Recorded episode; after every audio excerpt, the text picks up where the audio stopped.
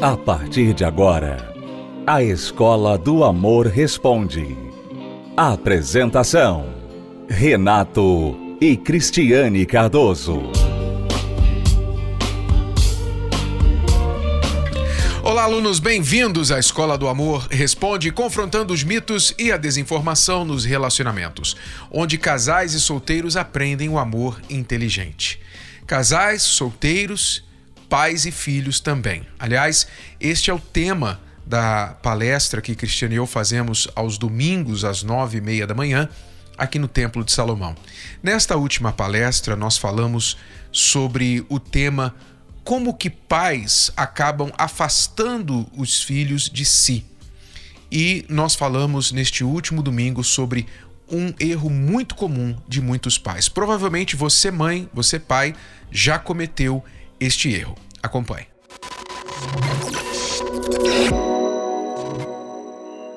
Nós vamos falar com os pais e filhos para nós concluirmos o assunto, na verdade, que nós vínhamos falando com vocês sobre não afastar os seus filhos de você.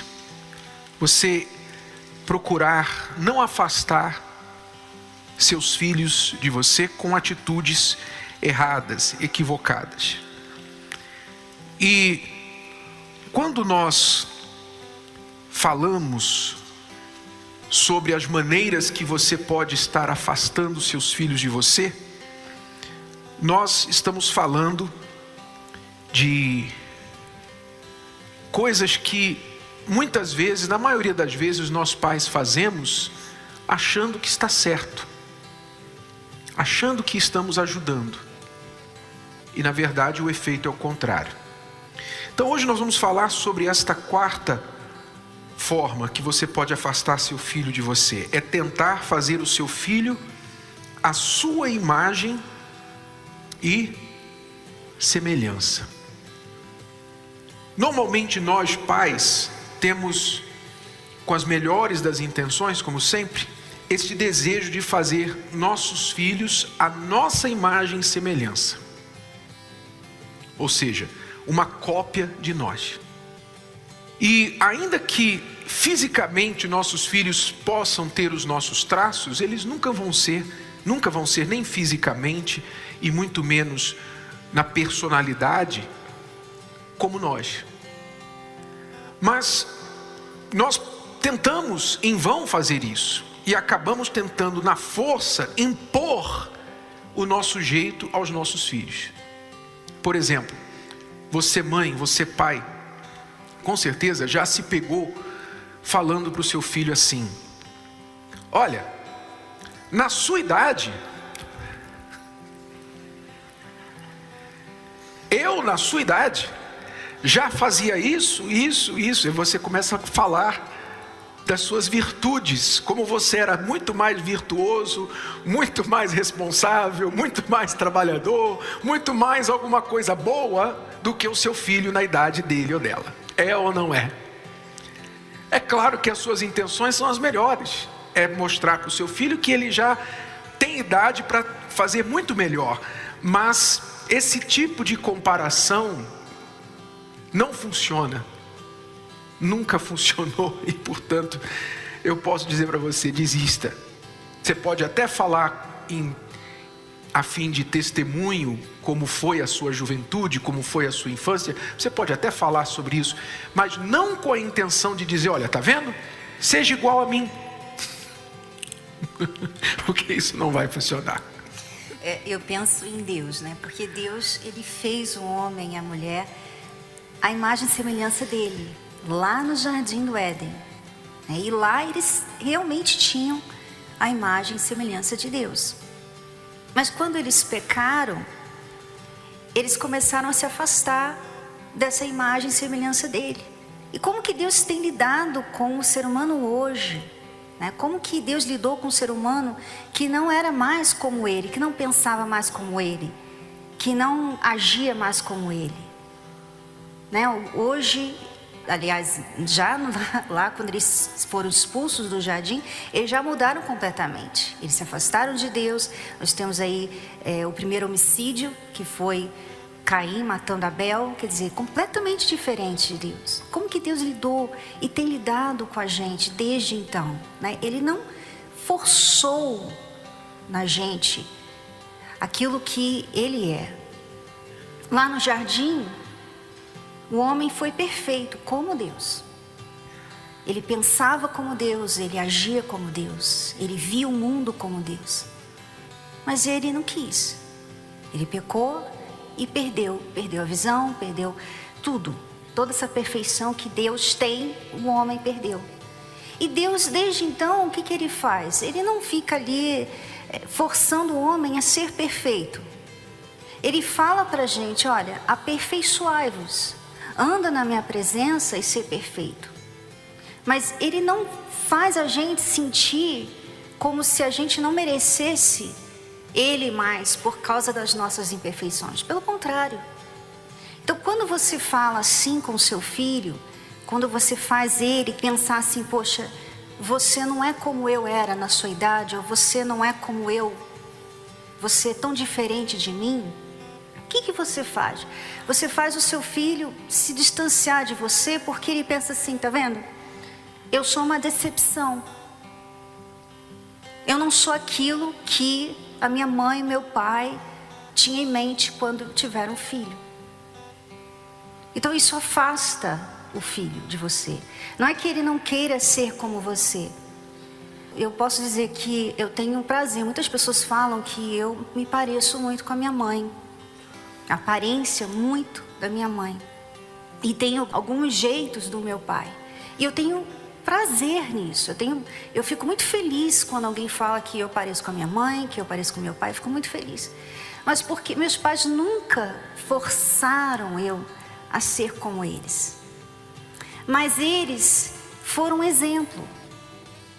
Então você quer que o seu filho, a sua filha seja como você, a sua imagem e semelhança? Seja uma imagem e semelhança que ele venha admirar como a gente faz com Deus. Hoje nós queremos ser perfeitos.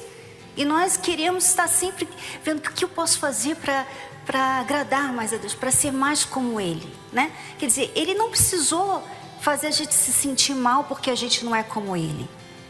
Então, esse é o caminho. Você ser o exemplo de pessoa, você vencer as suas batalhas pessoais, você está acima dos seus sentimentos, você ser uma pessoa forte, para o seu filho ver assim, puxa, eu quero ser assim.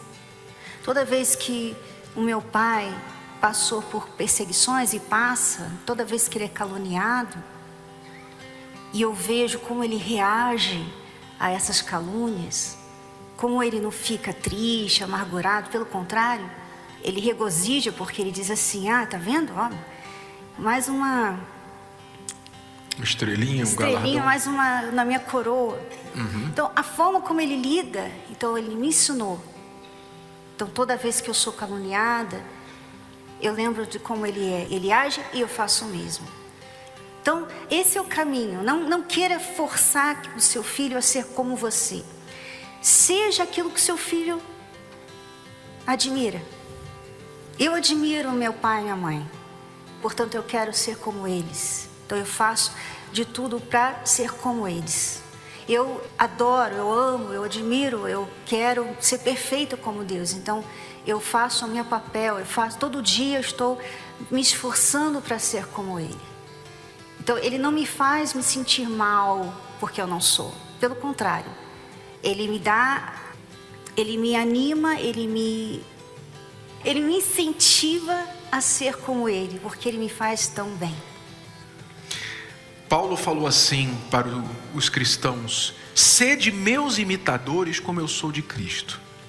Quer dizer, Paulo imitava a Cristo, a Jesus Cristo. Ele procurava se espelhar no Senhor Jesus. Portanto, ele podia falar para os seus discípulos: sede meus imitadores. Quer dizer, antes de pedir que vocês sejam iguais a mim, eu procuro ser igual a Cristo. Então, esta lição serve muito bem para os pais, para nós pais. Antes de esperar que os seus filhos sejam imitadores seus, você seja imitador de Deus. Você seja a imagem e semelhança de Deus. Aliás, Deus nos deu pais para que eles fossem a figura mais próxima de Deus na vida da criança, quando somos crianças, quando somos jovens. O filho não tem ainda a fé desenvolvida. Então, como que ele vai conhecer a Deus? Os pais são essas pessoas que vão espelhar Deus para os filhos. Mas entenda que isso vai levar tempo. Começa com o seu exemplo, com a sua o seu testemunho e você não querendo impor isso à força. Se você olha para o seu filho, para a sua filha, de vez em quando você olha e pensa assim: meu Deus, não acredito que isso saiu de mim. Se você já pensou isso, você é um pai normal, uma mãe normal, e seu filho é normal também, porque ele é uma pessoa diferente, individual. Então, não fique triste, decepcionado, mas continue buscando ser o exemplo. E você, filho, você, filha, você vê os jovens por aí, os filhos, os, os adolescentes, especialmente a criança, quando chega na idade adolescente, se gaba tanto de querer ser diferente, né? de querer é, ser ele mesmo. Mas, se você olhar qualquer adolescente, com raríssimas exceções, você vai ver aquele adolescente está tentando ser outro alguém. Está colocando o cabelo do jeito do cantor, do jeito da celebridade, do influencer na internet, vestindo a roupa da cantora, falando do mesmo jeito. Quer dizer, o filho está se tornando a imagem e semelhança de um ídolo por aí. E você, jovem, você, filho, ao invés de você se espelhar em quem não tem muita coisa para te oferecer, mas muitas vezes até coisa ruim, espelhe-se em quem realmente é digno de você se esforçar para ter a imagem e semelhança dele, que é Deus. Não é nem de seus pais, Deus. Como Paulo disse, sede meus imitadores, como eu sou de Cristo. Quer dizer, ele se espelhava em Jesus. Se você fizer isso, você vai se sair muito bem na vida. Vivemos em tempos onde criar filhos não tem sido uma tarefa fácil. Uma geração conectada com o mundo, mas às vezes desconectada do convívio familiar. Filhos agressivos, rebeldes, pais preocupados e aflitos por não saber o que fazer. Como reverter este cenário? A bênção para pais e filhos, neste domingo às nove e meia da manhã, no Templo de Salomão, Avenida Celso Garcia, 605, Brás. Entrada e estacionamento gratuitos.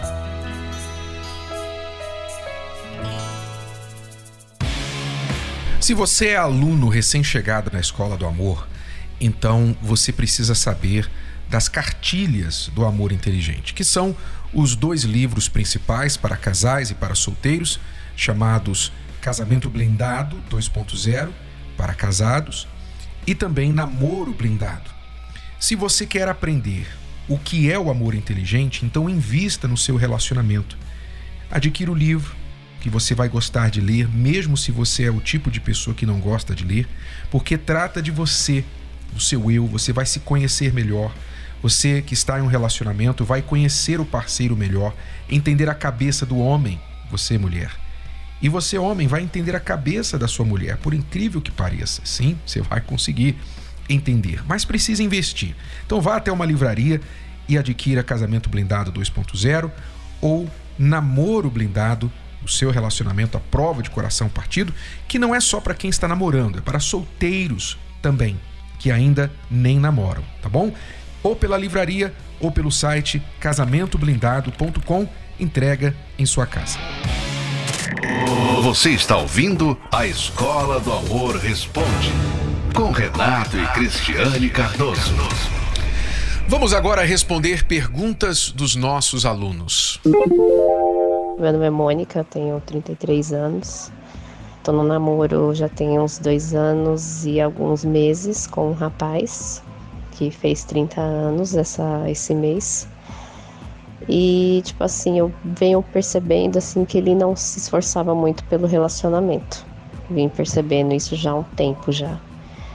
Daí então, numa, num desentendimento que a gente teve na semana passada, a gente estava falando sobre casamento, sobre usar aliança no casamento. Ele disse que usar aliança no casamento ele só usaria porque ele é obrigado a usar que por ele ele não usaria. Aliança de compromisso também é uma coisa que ele não gosta. E isso é uma coisa que eu discordo, né? Ele é uma pessoa muito assim de defender as opiniões dele, por mais que ele esteja errado. Defende as opiniões dele estando errado. E essa questão de aliança eu também acho meio errado, porque se você está num casamento, você tem que estar tá usando aliança e você não tem que se sentir obrigada a usar, né? Você usa aliança porque é uma forma simbólica, é algo que representa a união dos dois. E ele disse isso, eu fiquei meio chocada com o que ele falou. Daí então fui conversar com ele, que eu discordava, ele perdeu a paciência, porque quando discorda de uma opinião dele, ele perde a paciência, se irrita. E ele falou para mim que se um dia ele casasse, essa pessoa não seria eu que se eu quisesse uma aliança que eu fosse procurar outro, outro que desse. Isso, depois disso que ele me falou, eu perdi totalmente o interesse nele. Não tenho mais interesse em fazer mais nada por ele. E ele tá na lei do silêncio, né? Não, não entrou mais em contato comigo. E eu também não fui atrás dele e nem pretendo ir, né? Porque isso me deixou muito chateada e agora eu percebi que ele é uma pessoa que eu não quero mais estar. Quero dizer que foi difícil, é, foi um choque, né? Ter que ouvir isso da boca dele, porque eu fiquei muito decepcionada. Pois agora no momento é queria saber, né, o que vocês têm a dizer para mim. Bom, primeiro eu tenho a dizer a você, Mônica, que alívio que isso aconteceu com você antes de se casar com ele. É isso que eu tenho a dizer a você. Que alívio. Isso é o famoso livramento. Não é? Aliás, eu acho que você. A única lamentação que eu tenho a respeito da sua história é que isso demorou dois anos e alguns meses para você descobrir. É, eu acho que essa conversa já deveria ter acontecido entre vocês aí, no mínimo, nos primeiros seis meses de relacionamento. E infelizmente você perdeu aí esse tempo da sua vida. Mas você está absolutamente correta.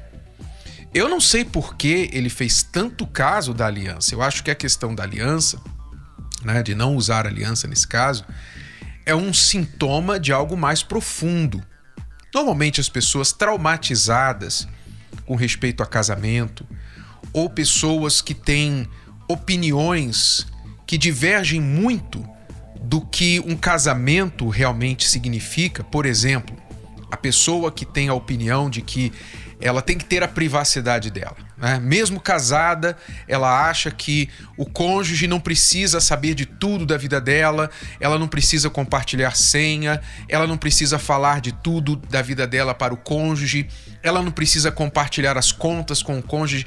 Normalmente, quando a pessoa tem uma opinião ou opiniões que conflitam com a ideia correta, eu não vou nem dizer a ideia tradicional, mas a ideia correta de casamento, ela tem esses tipos de chiliques, digamos assim, quando o assunto é casamento. Então, esse chilique que ele deu com respeito a usar aliança, ah, eu posso até casar, mas não vou usar aliança, não vejo por que usar aliança, etc.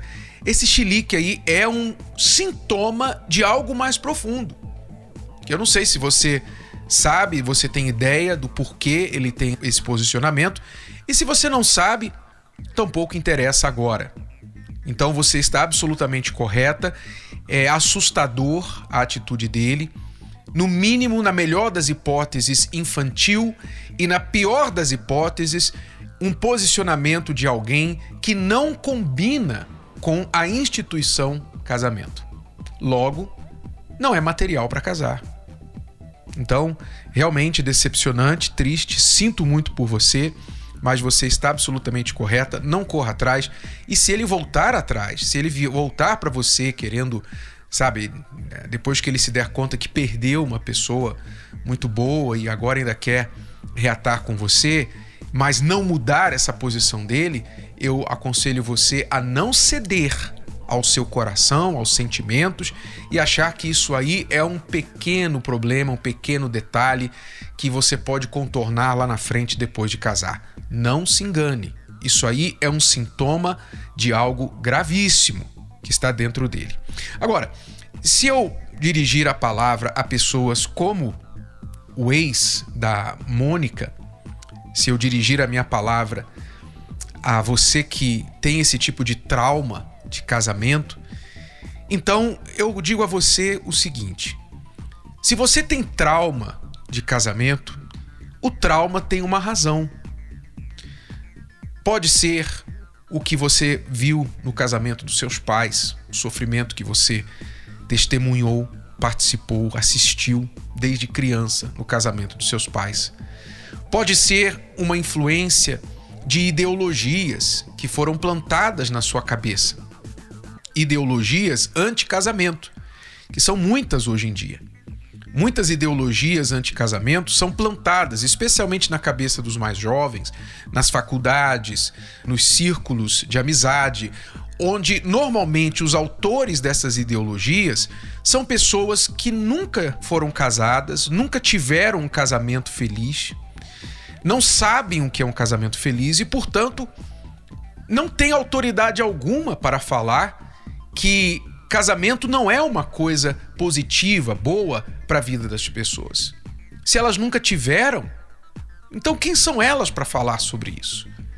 Então, se você adquiriu uma ideologia, uma opinião sobre casamento por causa da influência dessas pessoas, use a sua inteligência. Primeiro, questione por que você é tão contra casamento assim. Eu me lembro que um dia eu estava no shopping com a Cristiane, nós entramos no elevador e duas jovens entraram conversando, elas já estavam conversando antes de entrar no casamento, então nós pegamos a conversa assim no meio do caminho, mas uma delas falou assim: Eu casar nunca. 15 anos ela disse que tinha e disse que nunca iria casar. Obviamente estávamos no elevador, não acompanhamos a profundidade da conversa, mas com certeza esta jovem teve a sua ideia plantada por alguém, por alguma razão. Então a pergunta que você tem que se fazer, se você é anti-casamento, é por que eu sou anti-casamento? Por que eu sou anti-casamento? E seja qual for a razão por que você se tornou anti-casamento, eu tenho certeza que esta razão é porque ou você teve uma má experiência foi casado e teve má experiência, ou viu alguém próximo ter uma má experiência no casamento, pai, mãe, irmão, avó, seja quem for, ou você foi influenciado por uma ideologia anti-casamento, que veio de alguém que nunca conheceu o que é um bom casamento. Logo, não tem autoridade alguma para falar sobre isso. Então, note que as pessoas que combatem o casamento não são casadas nunca foram felizes em casamento. Então, ora, como é que elas têm autoridade para falar sobre isso? Eu posso falar de casamento para você porque eu sou casado há 30 anos, tive um mau casamento os primeiros 12 anos, eu não posso dizer um péssimo, mas um casamento de altos e baixos por 12 anos, porque nós não sabíamos, não é, como conduzir um casamento. Cristiane e eu não sabíamos ser marido e mulher. E passamos 12 anos em vão tentando mudar um ao outro. Então, nós podemos falar sobre casamento porque nós sabemos como é um casamento que não funciona, um casamento ruim, um casamento de fazer a Cristiane chegar ao ponto de pedir a separação. Nós sabemos o que é um casamento ruim, mas sabemos também o que é um casamento muito bom. Como se conduz o casamento de forma que é muito melhor do que ser solteiro. Então nós podemos falar sobre casamento com propriedade para você. Então eu queria colocar isso para você aí que tem um pensamento anti-casamento, que você questione, use a sua inteligência, procure se informar e como tudo na vida, se você quer saber como fazer aquilo bem, prepare-se. Se você quer aprender a dirigir, você vai buscar uma autoescola. Se você quer aprender um idioma, você também vai estudar aquele idioma e assim por diante. Uma profissão, você foi à faculdade para aprender uma profissão. Tudo que você quer fazer bem, você pode aprender, você pode estudar, você pode mergulhar. Por isso, a escola do amor. Eu diria que as cartilhas que você pode ler e vão te ajudar muito neste assunto. Se você namora, leia o livro Namoro Blindado. Se você vai se casar em breve ou já é casado, não importa quanto tempo, leia o livro Casamento Blindado 2.0. Ali vai te dar uma base legal para você entender como que a coisa funciona na realidade. Bom, alunos, é tudo por hoje. Voltamos amanhã neste horário, nesta emissora, com mais Escola do Amor Responde para você. Até a próxima. Tchau, tchau. Você pode ouvir novamente e baixar esse episódio da Escola do Amor Responde no app Podcasts da Apple Store e também pelo Spotify e Deezer.